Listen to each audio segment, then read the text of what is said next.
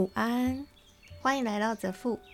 这里是一个记录饮食、土地、健康与自然医学理论，找出对人体的影响，以及拿回人生主导权的一个频道。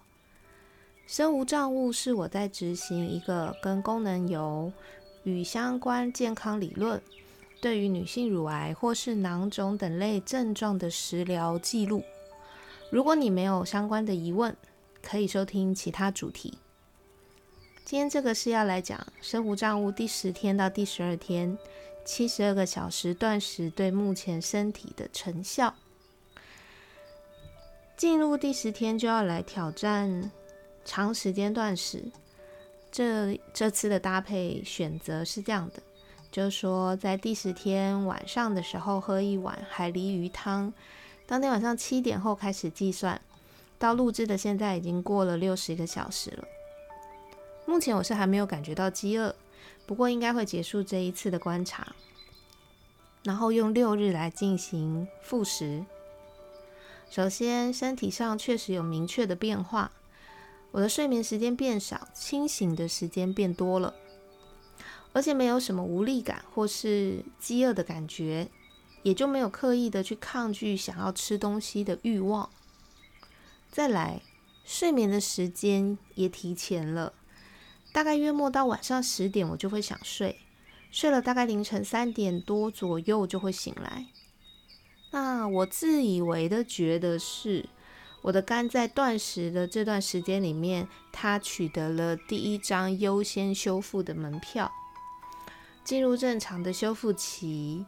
因为呢，在中医的理论里面，晚上凌晨一点到三点这个时段是走肝经，最适合来躺平养肝。看来我的肝自主修复的意愿很强烈，所以才会有这么明显的状况。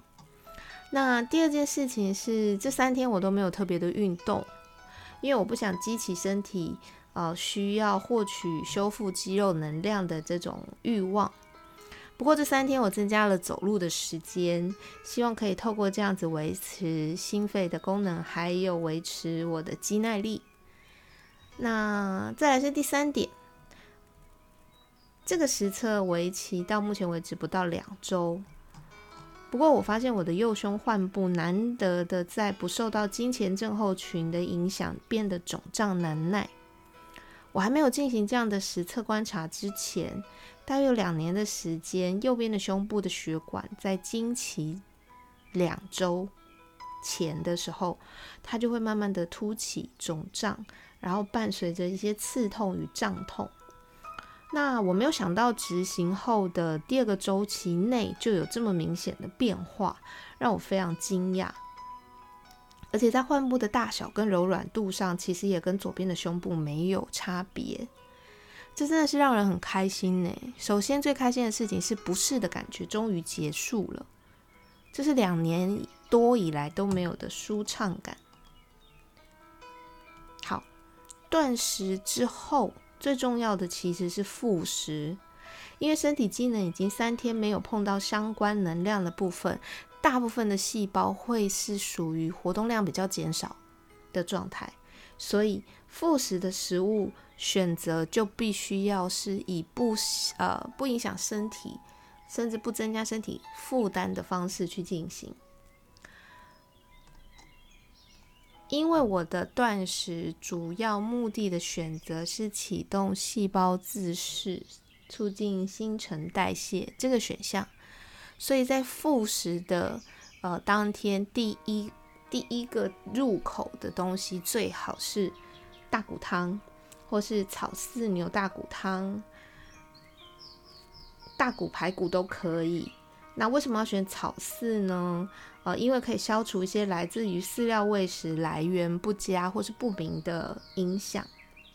那大骨汤喝完大约半个小时之后，就可以开始慢慢进食。那进食的顺序依旧是先蛋白质，再来油脂，然后最后就是少量的淀粉。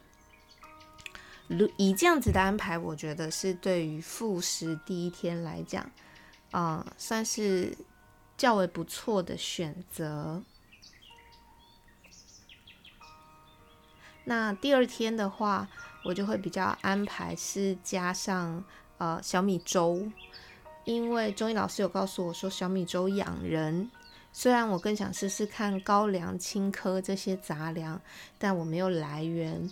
不过如果有亲爱的听众知道哪里可以取得这个这些杂粮类的话，也欢迎大家可以留言告诉我。好啦，现在剩最后的十二个小时，我就可以完成七十二小时的断食了。等等忙完，我还要来运动。然后开心的迎接我的复食第一餐，怎么觉得现在脑呃现在肠子就已经要开始打电话给我了？好啦，先这样，拜拜。